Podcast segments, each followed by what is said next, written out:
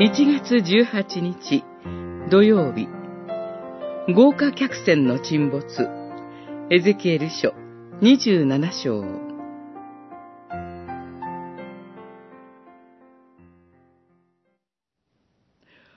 お前の富、商品、物品、船乗り、水夫、水漏れを作ろう者、物品を交換する者、戦場のすべての戦士、すべての乗組員たちは、お前が滅びる日に海の真ん中に沈む。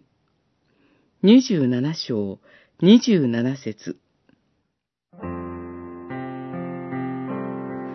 ここではティルスが豪華な商船に見立てられ、その繁栄ぶりが描かれています。諸国の富と人材が流れ込み、ティルスは繁栄の絶頂にありました。その姿は自ら美しさの極みと称するほどでした。世界中の富が交易品としてティルスを介して行き交っていきました。ティルスはさながら世界の中央市場のようでした。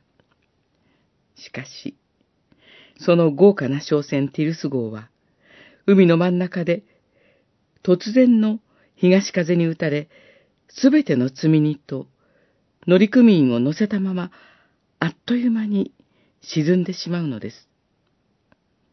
それは、バビロンのネブカド・レタル王の攻撃を表しています。ティルスの繁栄に預かっていた人々は皆、叫び悲しみ、恐れおののきます。そして、諸国の民の商人たちは、口笛を吹いてあざけるのです。自らを美しさの極みと称するような傲慢は、そのようにして打ち砕かれたのです。